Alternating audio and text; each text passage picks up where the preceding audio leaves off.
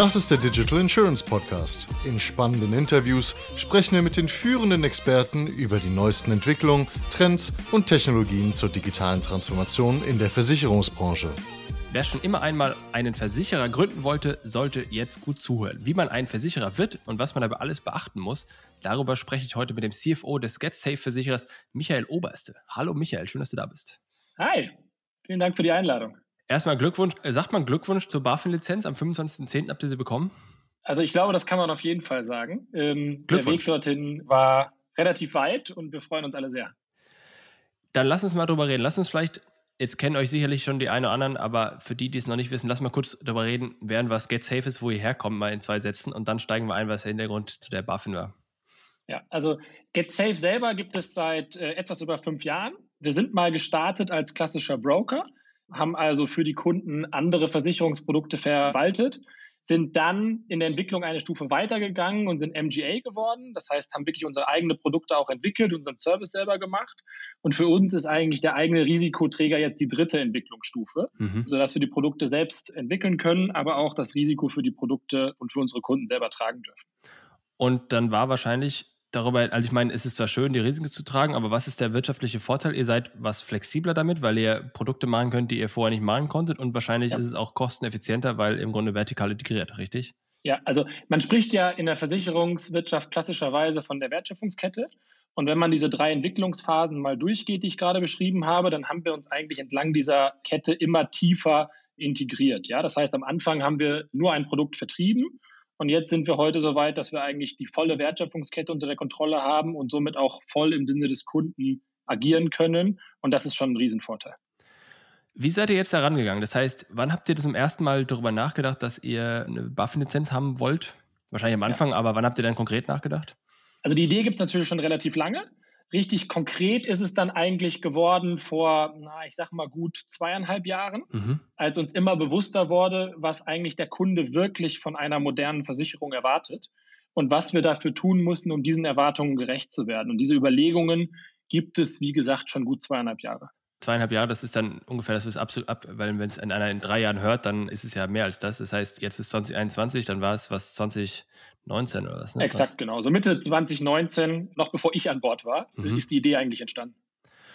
Und wie seid ihr dann, sofern du es dann sagen kannst, wie seid ihr dann rangegangen? Das heißt, dann habt ihr erstmal bei der BaFin angerufen und habt gesagt, okay, wo ist das Antragsformular? Wahrscheinlich nicht, oder? Naja, also ganz so war es nicht, sondern natürlich ein bisschen über den Prozess informiert waren wir schon. Aber in der Tat haben wir eigentlich erstmal das gemacht, was viele andere auch machen, nämlich erstmal Recherche und natürlich bei aller Agilität ein Projekt aufgesetzt. Ja, wohl. Weil uns schon klar war, dass das ein längeres Unterfangen sein wird. Ja. Und dann haben wir eigentlich, nachdem wir uns gut vorbereitet haben, im Oktober 2019 wirklich den ersten Antrittsbesuch bei der BaFin in Bonn gemacht und haben unser Geschäftsmodell klassisch gepitcht, wie bei einem Investor auch.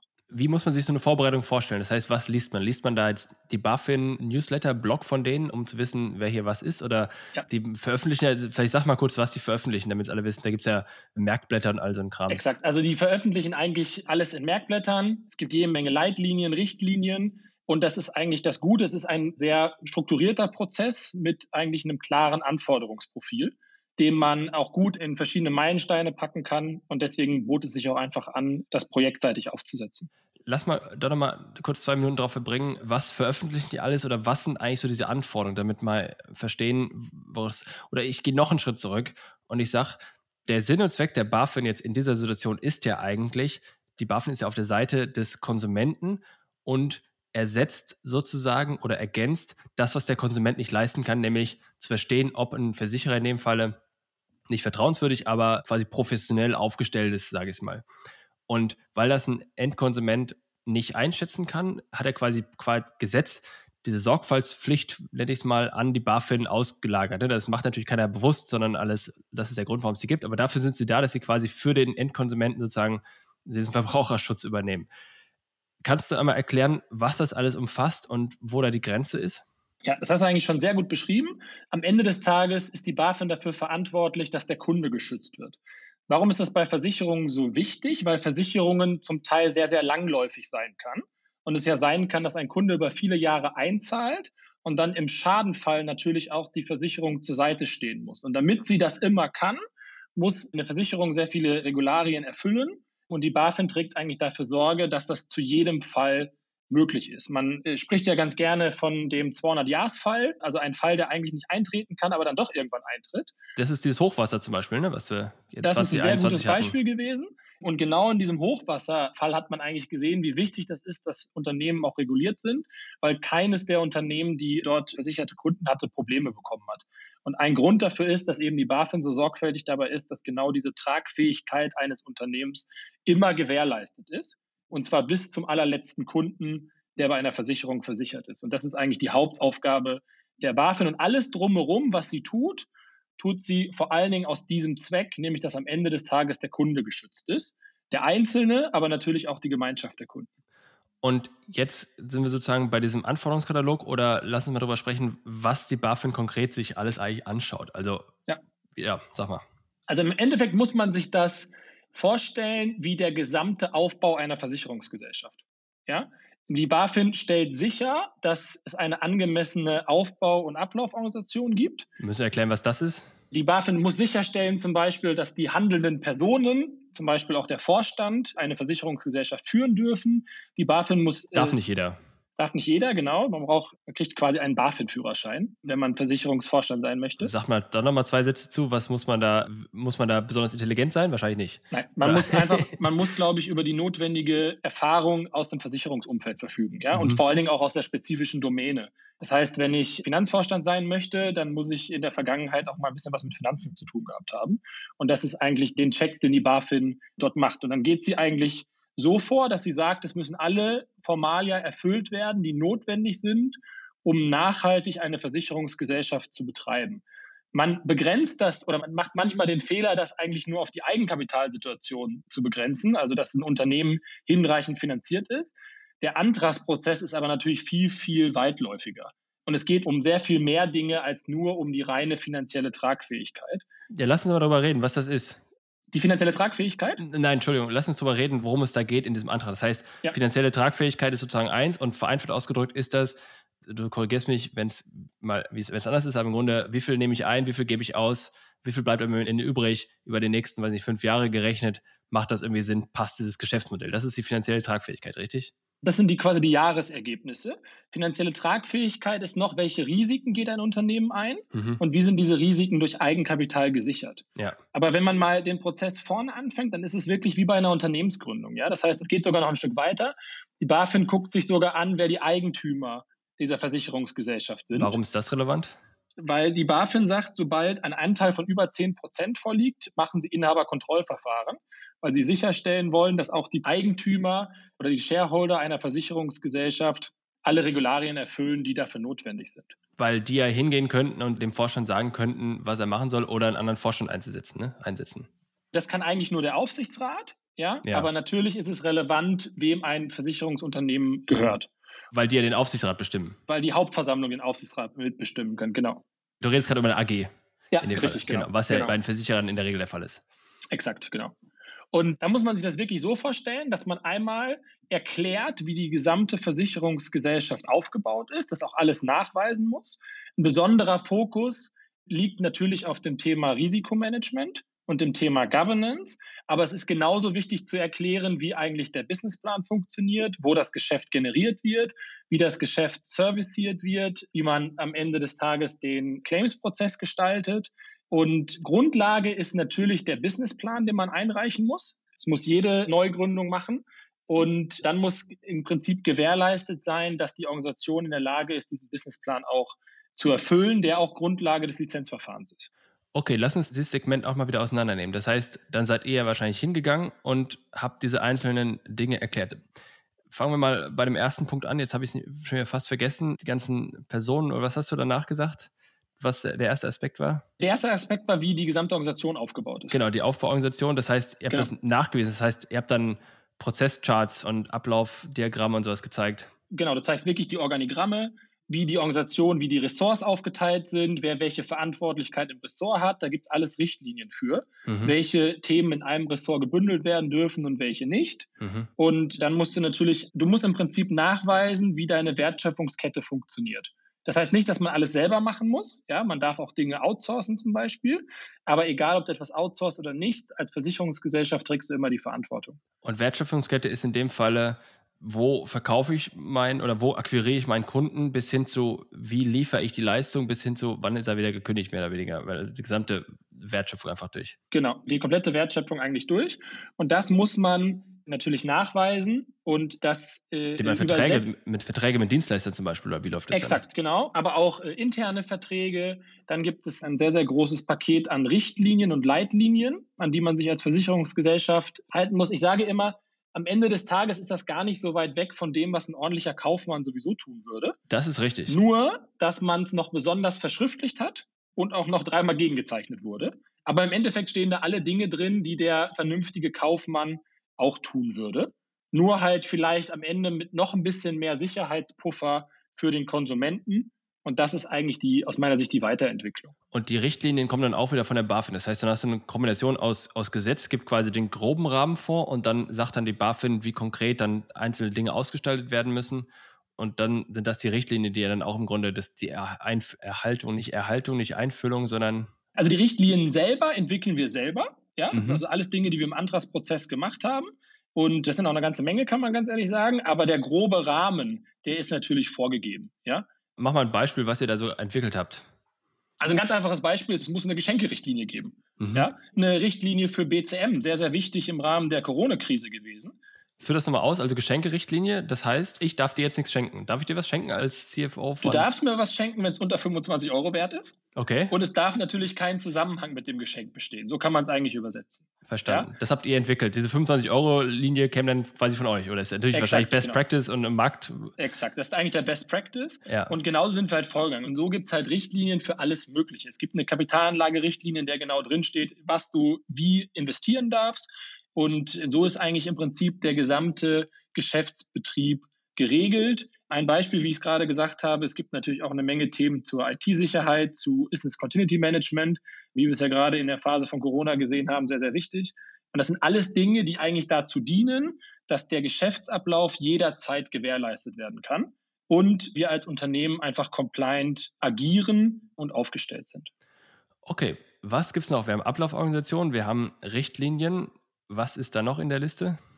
Dann sind in der Liste natürlich, ich sag mal, eine Menge juristisch-regulatorische Dinge, die man nachweisen muss. Beispiele? Ja, also du brauchst eine Geschäftsordnung, du musst vernünftig angemeldet sein, du musst wissen, welche Sparten du beantragst. Das sind auch wieder unterschiedliche Prozesse.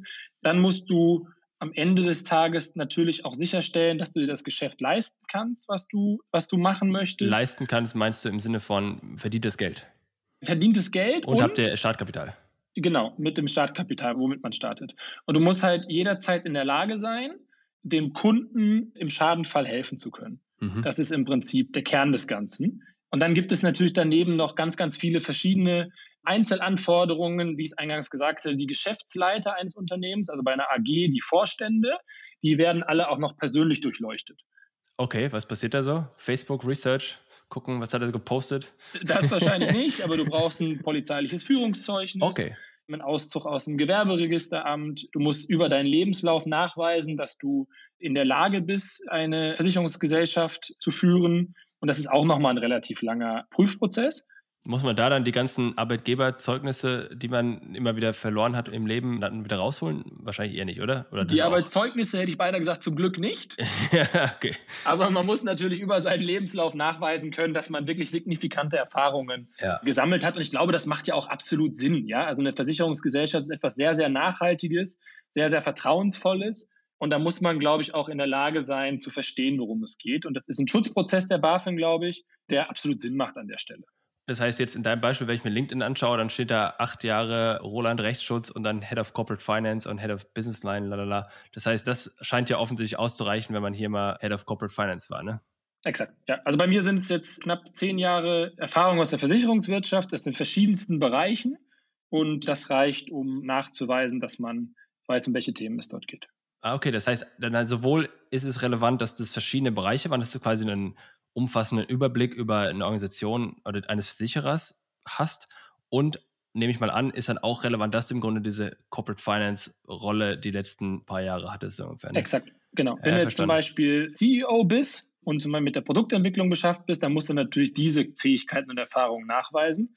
In meinem konkreten Fall geht es natürlich darum, die ganzen Finance- und Risk-Sachen so abzubilden, dass wir konform sind. Verstanden. Okay. Was muss man noch machen? Dann kommt ein sehr spannender Prozess. Dann muss man quasi, da geht es jetzt in Richtung Regulatorik Solvency 2. Man muss also nachweisen, dass nicht nur die Geschäftspläne, die man aufgestellt hat, sondern auch die anrechenbaren Eigenmittel, so nennt man das, also eigentlich das Eigenkapital, was du besitzt, jederzeit dafür in der Lage ist, dass du auch in einem sehr, sehr großen Schadenfall die Risikotragfähigkeit als Unternehmen sicherstellen kannst. Was heißt denn sehr, sehr großer Fall? Also ich meine, jetzt wird niemand drinstehen haben, okay, jetzt hast du eine Sturmflut oder sowas, die du decken musst. Wie kommst du auf sehr, sehr großer Fall? Also man muss sich das so vorstellen, man rechnet erstmal die normale Solvenzsituation aus. So nennt man sich das. Mhm. Ja? Also der ganz normale, du gehst quasi hin, nimmst deine Businessplanung, überführst die in eine Solvenzplanung und schaust dir dann an, wie verhalten sich eigentlich deine Risiken zu deinen Eigenmitteln. So musst du das vorstellen. Können wir das mal übersetzen in Normaldeutsch? Das heißt, du hast einen Geldtopf, einen Topf Geld. Und da kommt quasi mehr rein, weil du verkaufst und da geht was raus, weil du es bezahlen musst. Und jetzt muss so viel Geld in diesem Topf drin sein, dass du ein 200-Jahr-Ereignis bezahlen kannst. Ja, jetzt nicht unbedingt das 200-Jahr-Ereignis jetzt als Spezialfall, aber es ist genauso wie du sagst. Man muss immer in der Lage sein, dass die Risiken, die man eingeht, ja, niedriger sind als das, ich sag mal, zur Verfügung stehende Eigenkapital, was du hast. Und diese Risiken, die sind natürlich vielfältig. Ja. Es geht einmal um die versicherungstechnischen Risiken, die man eingeht, die bewertet man halt, was die für einen Aufwand machen. Aber es gibt auch noch andere Risiken. Wenn du zum Beispiel, keine Ahnung, es gibt ein Kontrahentenausfallrisiko. Was ist das?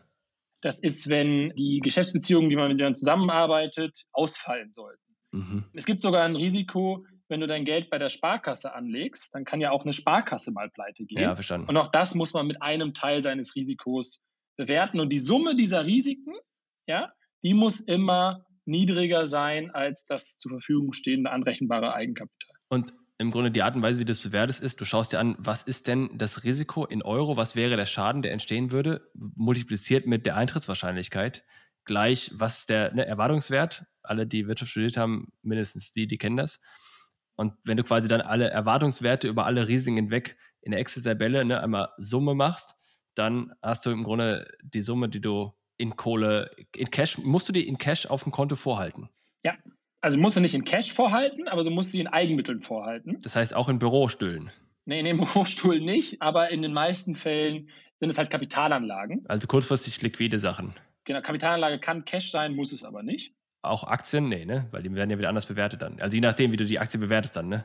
Exakt, du kannst auch Aktien haben, aber Aktien sind natürlich chancenreicher, aber auch risikoreicher. Und deswegen sind sie wieder anders bewertet als Cash-Positionen zum Beispiel. Und wir halten das für sicher typischerweise. Ist das meistens Cash bei der Sparkasse auf dem Konto oder ist das, zahlen jetzt irgendwie Negativzinsen oder ist das ähm, Staatsanleihen oder was ist das? Also ich glaube, das hängt natürlich ein bisschen von der Größe des Kapitalanlageportfolios ab aber ehrlicherweise von bis. Okay. Ja, also es gibt Versicherer, die gehen in der Gründung einher und sagen, wir machen erstmal einfach mal ganz klassisch auf einem Sparbuch, ist mal übertrieben.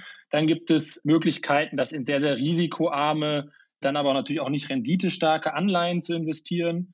Das ist eigentlich ein Spezialthema für sich. Und da kommt ja dann wieder die Kapitalanlagestrategie in, oder Regularik oder ähm, Vollkommen ähm, richtig. Wie hast du es genannt vorhin? Ähm, Kapitalanlage-Richtlinie. Richtlinie, ja, richtig. Genau. Okay, das heißt, das ist ja schon mal eine interessante Sache. Das heißt, du hast auf der einen Seite diese Risikoanalyse, die sich anschaut, welche Risiken existieren, mit welcher Wahrscheinlichkeit, mit welchem Gesamtwert und Erwartungswert, gegenüberstehend die Kapitalanlage und die entsprechende Richtlinie, die dann sagt, okay, wie viel Euro ist ja da? Und da ist auch wieder jede Kapitalanlageklasse bewertet mit einem Faktor, wie risikoreich das Ding ist. Und am Ende hast du quasi in beiden Fällen ja positive und negative Erwartungswerte, die du gegenüberschlägst. Und dann idealerweise ist es dann eine positive Summe am Ende.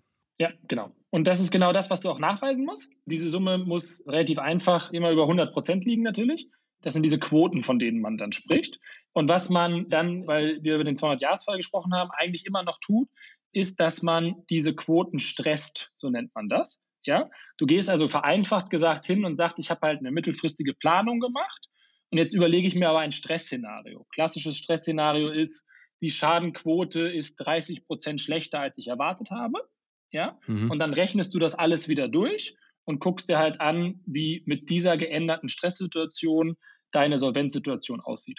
Oder gegenüber deiner Planung fehlen dir 25 Prozent deiner Topline. Auch da gehst du wieder hin und guckst, was passiert. Topline? Topline, das ist die Umsatzentwicklung. Ja. Und auch da gehst du dann wieder hin und guckst, welchen Impact das eigentlich darauf hat. Und das nennt man Stressszenarien. Das macht man auch einmal im Jahr, aber im Anmeldeprozess muss man das auch machen, um halt sicherzustellen, dass auch in so einem Stressszenario die Risikotragfähigkeit einer Versicherungsgesellschaft weiterhin gegeben ist. Okay, alles klar. Haben wir das Thema sozusagen auch abgearbeitet? Haben wir noch mehr auf der Liste, bei der, was man für die Anmeldung braucht? Ja, man muss am Ende des Tages, glaube ich, vor allen Dingen nochmal nachweisen, wie die Wertschöpfungskette an sich funktioniert, wie sie abgebildet ist. Ja, also was macht man selber, was sourced man vielleicht auch zum Beispiel an Schadenspezialisten aus. Man muss natürlich die Produkte anzeigen, die man zum Start machen möchte. Man braucht das gesamte Drumherum. Also wir haben einen sehr, sehr guten Aufsichtsrat, der auch natürlich bei der BaFin angemeldet wird und bekannt ist. Und dann ist es ein Prozess, der sich relativ lange ziehen kann und am Ende des Tages ja bei uns fast 18 Monate gebraucht hat.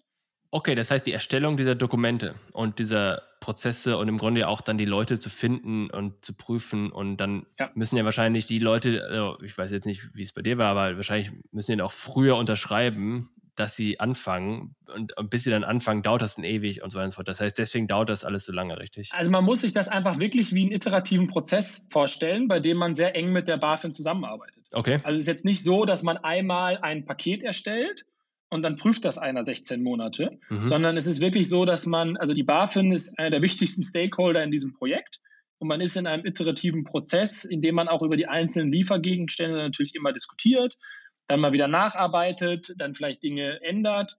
Und so ergibt sich dann am Ende des Tages eigentlich dieser lange Zeitraum. Das heißt, man bekommt da so einen Kundenbetreuer zugeordnet. Account Executive. Ja, vollkommen richtig. Wir haben zwei feste Ansprechpartner einen Kollegen, der für die juristischen Bereiche spezialisiert ist und einen Kollegen, der für den kaufmännischen Teil spezialisiert ist. Und diese beiden Kollegen haben uns eigentlich von Anfang bis Ende betreut und sind auch jetzt unsere verantwortlichen, unser verantwortliches Referat bei der BaFin. Und das heißt, wir haben gerade über diese Wertschöpfung und wie das alles abläuft gesprochen. Das heißt, sind da auch so Sachen drin, wie wird das Produkt am Markt wirklich relevant und angenommen? Wird das auch geprüft? Weil das weiß natürlich keiner am Anfang, aber man kann natürlich Prognosen machen. Wie relevant ist das?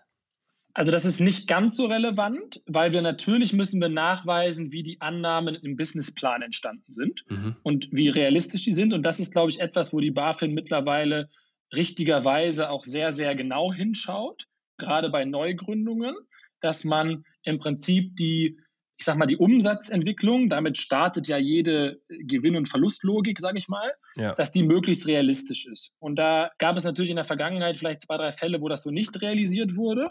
Der große Vorteil bei uns ist aber die evolutionäre Weiterentwicklung, die ich eingangs beschrieben habe. Das heißt, in unserem Broker-Setting, vor allen Dingen aber auch in unserem darauf folgenden MGA-Setting, haben wir schon bewiesen, dass wir von einem Kunden sehr, sehr positiv wahrgenommen werden und er, ich sag mal, das Produkt, den Service, vielleicht auch die Brand von GetSafe extrem schätzt.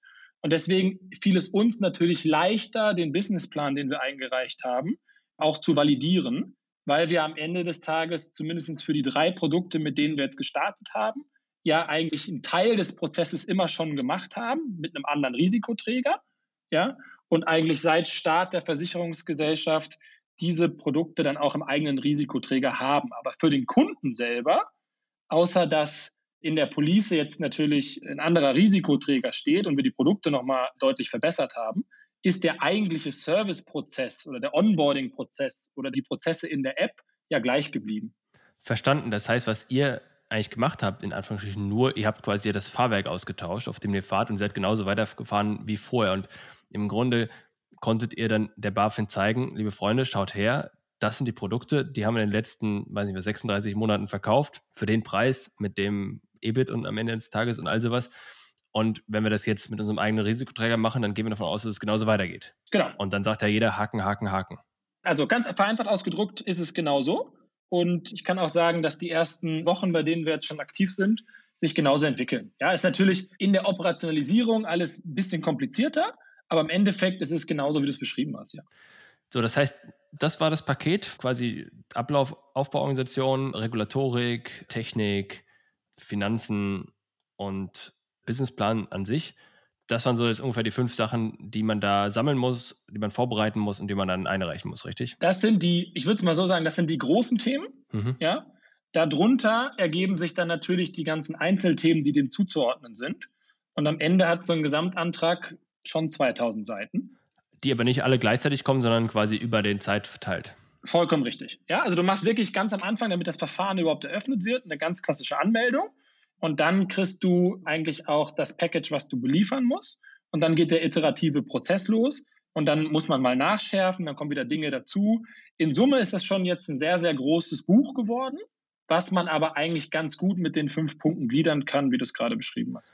Und wenn du sagst, ein großes Buch geworden, habt ihr das wirklich jetzt als, natürlich nicht als Buch gebunden wahrscheinlich da liegen, aber habt ihr das als ein oder was eine Reihe von Ordnern da liegen oder wie muss man sich das vorstellen? Ist dann alles? Wir haben einen gut abschließbaren Schrank, ja. alles so wie es jetzt regulatorisch gehört. Und in der Tat, das ist eine komplett digitale Gesellschaft, aber es gibt diese ganzen Ordner des BaFin-Antrags, das ist richtig. Faszinierend. Und Stichwort digital, wie digital ist das? Das heißt, wenn du jetzt da den Antrag hinschickst, den schickst du wahrscheinlich per Post hin und dann kriegst du den gestempelt zurück und dann schickst du deinen ersten Businessplan hin und den kriegst du auch gestempelt zurück und aber wahrscheinlich so diese inoffizielle Kommunikation und so, diese Abstimmung, die läuft wahrscheinlich digital dann ab. Dann telefoniert ihr und ja. wahrscheinlich auch mal den Entwurf per E-Mail und wenn der Entwurf halbwegs okay ist, dann, ja. dann reicht es ein oder was, ne? Es, es, gibt wirklich einen sehr, sehr engen Austausch. Also es ist jetzt nicht so, dass eine Seite irgendwas über den Zaun wirft und die andere nimmt es dann unkommentiert, sondern ich glaube, man kann schon sagen, dass wir da sehr, sehr gut zusammengearbeitet haben und dass wir auch sehr lösungsorientiert eigentlich die Themen gemeinsam bearbeitet haben. Ich glaube, anders geht es auch gar nicht. Dafür ist es dann doch ein zu großer und zu komplexer Prozess.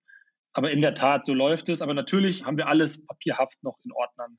Wie muss man sich die Buffin-Leute vorstellen? Jetzt hören Sie vielleicht zu, Grüße an dieser Stelle kannst du sagen, ich meine, ich weiß nicht, wie tief du da drin steckst, aber wie viel die gleichzeitig bearbeiten, das ist ja auch für die ein extrem großer Workload. Wenn jetzt plötzlich da ein neuer Versicherer kommt, der sagt, ich will jetzt einen Antrag machen, dann hast du jetzt plötzlich so ein Ding auf dem Schreibtisch. Das heißt, weißt du, wie viel die gleichzeitig bearbeiten oder wie schnell sind die, Reaktionszeiten? Also hast du dann einen Termin vier Wochen später oder ruft, der telefoniert ja auch irgendwie Samstag, na gut, Samstag vielleicht nicht, aber irgendwie am, am Mittwochnachmittag noch oder abends noch schnell irgendwie oder?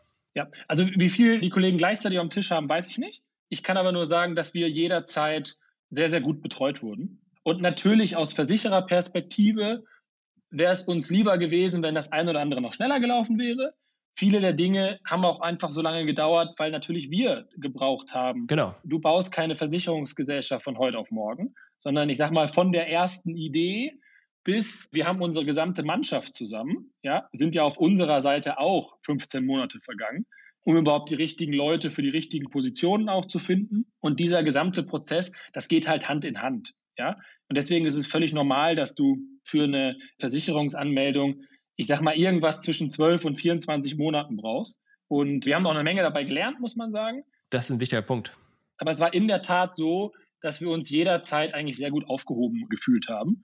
Das Thema, wir haben viel gelernt dabei, das finde ich relevant, denn ich glaube, diese die BaFin gerade jetzt, wenn man Wirecard sich anschaut, den ganzen Krams da, die werden ja in der Öffentlichkeit immer ziemlich gescholten. Also ich meine, es gibt ja niemals irgendeiner, der dann schreibt, da haben die was toll gemacht, weil jetzt gibt es einen neuen Versicherer und den gab es vorher nicht und weil die so gut mitgearbeitet haben, gibt es das jetzt. Also das kommt ja nicht vor, das ist so, kann man nichts dran ändern. Wenn die Bahn pünktlich ist, kriegt sie auch kein Lob dafür. Guter Vergleich. ja, und deswegen muss man halt auch sagen, dass das Profis sind, die da arbeiten, logischerweise. Und fairerweise, wenn die eine Anmeldung betreuen, dann haben die ja nicht Anfänger, aber so wie du sagst, die haben auf der anderen Seite im Zweifel Leute, die es zum ersten Mal machen oder für mich zum zweiten und dritten Mal, aber nicht zum zehnten, zwanzigsten Mal wie die auf der Innenseite. Und sich jedes Mal mit den Leuten da rumzuärgern und sozusagen denen noch was beizubringen, jetzt negativ oder wie auch immer ausgedrückt, ist ja auch eine ganz schöne Aufgabe. Ja, also wir hatten zu keiner Zeit das Gefühl, dass uns jemand Steine in den Weg legt. Ja. Ganz im Gegenteil. Natürlich gilt für uns das gleiche Anforderungsprofil wie für jeden anderen auch. Vielleicht für Neugründungen sogar noch ein bisschen mehr als vielleicht vor ein paar Jahren mal. Das ist sicherlich auch so. Aber wir hatten schon das Gefühl zu jedem Zeitpunkt, dass man diesen Weg bewusst gemeinsam mit uns beschreiten will. Und es ist genauso, wie du sagst, jetzt haben wir die Lizenz erhalten und es geht keiner hin und applaudiert. Aber man könnte es eigentlich. ja. Denn äh, ich glaube, das ist ein wichtiger Impuls, den die BaFin ja auch gesetzt hat für die Innovation im Versicherungsbereich. Auf jeden Fall. Und ich weiß, dass aus BaFin-Sicht eigentlich für die Definition eines Introtex die Lizenz entscheidend ist. Und so viele, ich sage mal, Introtex mit Lizenz gibt es in Deutschland dann auch nicht, aber immer noch mehr als in Europa. Ja. Und insofern muss man sagen, dass das, glaube ich, einfach ein wichtiger Innovationsbeitrag ist, den man in unserem Fall sehr zielstrebig unterstützt hat. Finde ich gut, dass du das sagst, weil das ist auch meine Meinung und das wird viel zu wenig gewürdigt in meinen Augen. Lass uns vielleicht nochmal die letzten fünf Minuten über Startup und Regulatorik reden. Also Jetzt haben wir bei N26 gesehen, die werden ja links und rechts, irgendwie kriegen sie da einen drüber mit Geldwäsche und so weiter und so fort. Ich gehe davon aus, zu Recht, ich kann es nicht einschätzen, aber ich meine, wir haben ja gerade gesagt, dass, dass da auch Leute sind, die da bei der BaFin, die da nicht der Innovation nicht im Wege stehen. Deswegen werden sie sich zweimal überlegen, wenn sie da eine Wachstumsbeschränkung einführen. Ist es ein Thema, dass diese Startup-Welt und diese Startup-Mentalität, diese Agilität, ich hasse das Wort, aber diese naja, dieses schnell, schnell und die Hauptsache, wir kriegen es irgendwie hingebogen, so ungefähr. Diese Mentalität, dass die natürlich auch mit dieser BaFin oder grundsätzlichen regelkonformen Mentalität ein bisschen clashen, dass da eine Herausforderung entsteht. Wie siehst du das und hast du es irgendwie wahrgenommen? Also ich glaube, was man einfach nachvollziehen muss und wie du ja eingangs gesagt hast, ich komme ja aus der Old Economy. das hast du jetzt gesagt. Ich habe ich hab an beiden Seiten des Tisches schon gegessen und deswegen glaube ich, kann ich das ganz gut vergleichen. Und ich glaube, was halt einfach wichtig ist, für die BaFin gibt es keine, ich nenne es mal Materialität. Und ein Startup oder ein Insurtech wie in unserem Fall mit 250.000 Kunden, ja, da ist ja jede einzelne Kunde genauso beschützenswert wie, äh, keine Ahnung, die 1,8 Millionen Kunden von einem Rechtsschutzversicherer. Und gerade aufgrund dieser gleichen Materialität muss man aus meiner Sicht, und das ist eigentlich nur das, was ich sagte, was ein Kaufmann sowieso tun würde, nur dass man es vielleicht noch extra niedergeschrieben hat, sich an diese Dinge einfach sehr, sehr halten. Ja, das ist für uns ein Lernprozess gewesen. Ja, und das ist natürlich auch, da kommen dann zum Teil auch Welten aufeinander, aber die diskutiert man gemeinsam. Und dann glaube ich, ist es einfach sehr wichtig, dass man jetzt nicht hingeht und sagt, ach ja, das ist ja irgendwie dann noch keine Riesenversicherungsgesellschaft und deswegen ist es alles nicht so schlimm. Nein, ich glaube, du musst von klein an anfangen, die Prozesse vernünftig aufzusetzen, damit sie dann im Großen auch vernünftig funktionieren. Und das ist, glaube ich, eine einmalige Chance, die wir haben. Es ist viel leichter, das from the scratch zu machen, ist meine Erfahrung. Oder auch jetzt, wir machen jetzt unsere QRT-Meldung im Januar oder machen unsere erste Jahresmeldung. Und aus meiner Erfahrung ist es viel leichter, das ich einmal im Kleinen sauber aufzubauen und sich an Dinge zu halten als im Großen. Ich kann das absolut nachvollziehen. Und am Ende, wenn du selber Kunde bist und uns Vertrauen geschenkt hast, dann möchtest du auch, dass wir im Moment of Truth, im Schadenfall, immer für dich da sind. Absolut. Und ich glaube, das ist einfach total wichtig. Ich glaube, wenn wir das nicht haben, dann hätten wir andere Herausforderungen. Das ist, ich glaube, das ist eine sehr gute Zusammenfassung, weil das, was die Mentalität in der Startup-Welt ja auch oft ist, das heißt, du machst halt schnell so eine Beta-Version, die haust du mal raus. Kundensupport ist nicht ganz so wichtig, weil am Anfang haben, in der ersten Woche haben die Kunden eh keine Probleme und wenn sie Probleme haben, es geht ja gerade nur darum, irgendwie Acquisition-Kosten zu beweisen und so weiter und gucken, ob die Leute bezahlen. Und wenn sie dann nicht zufrieden sind, das kann man später lösen. Das waren ja auch so Themen. N26, ich weiß nicht, wann das war, da haben sie dann ja auch irgendwann, erst haben sie alles kostenlos gemacht und dann haben sie angefangen, Kontoabhebungsgebühren einzuführen. Ein riesen Shitstorm nach, ich weiß nicht, einem Jahr oder sowas. Und natürlich aus einer Startup-Strategieperspektive kann ich das nachvollziehen. Gegenüber Kunden ist das, kann man das hinterfragen. Und wie du sagst, eine BaFin, die das im Grunde beaufsichtigen muss, für die sagt, auch wenn ihr nur einen Kunden habt, müsst ihr genauso auf den einen Kunden aufpassen wie auf eine Million Kunden. Und das ist sozusagen im Kern, und das finde ich wunderbar, dass wir das so rausgearbeitet haben, das ist im Kern, ich sage nicht diametral anders klingt, als ob das so negativ ist. Das ist genauso richtig oder genauso, ich würde, ich ganz ehrlich, ich würde sagen, das ist noch mehr verständlicher und noch richtiger, als es die Startup-Welt macht. Also ich verstehe in der Startup-Welt, warum man das macht und ich weiß auch, dass wenn man das nicht macht, dann wird es sehr schwierig.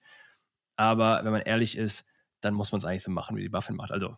Ja, und ich glaube, unabhängig von der Regulatorik oder von der BaFin-Regulierung, die es gibt, haben wir als Insurtex, gerade auch wir bei GetSafe, halt einfach massive Chancen, über die Digitalisierung entlang der Wertschöpfungskette unsere Kunden wirklich zu begeistern.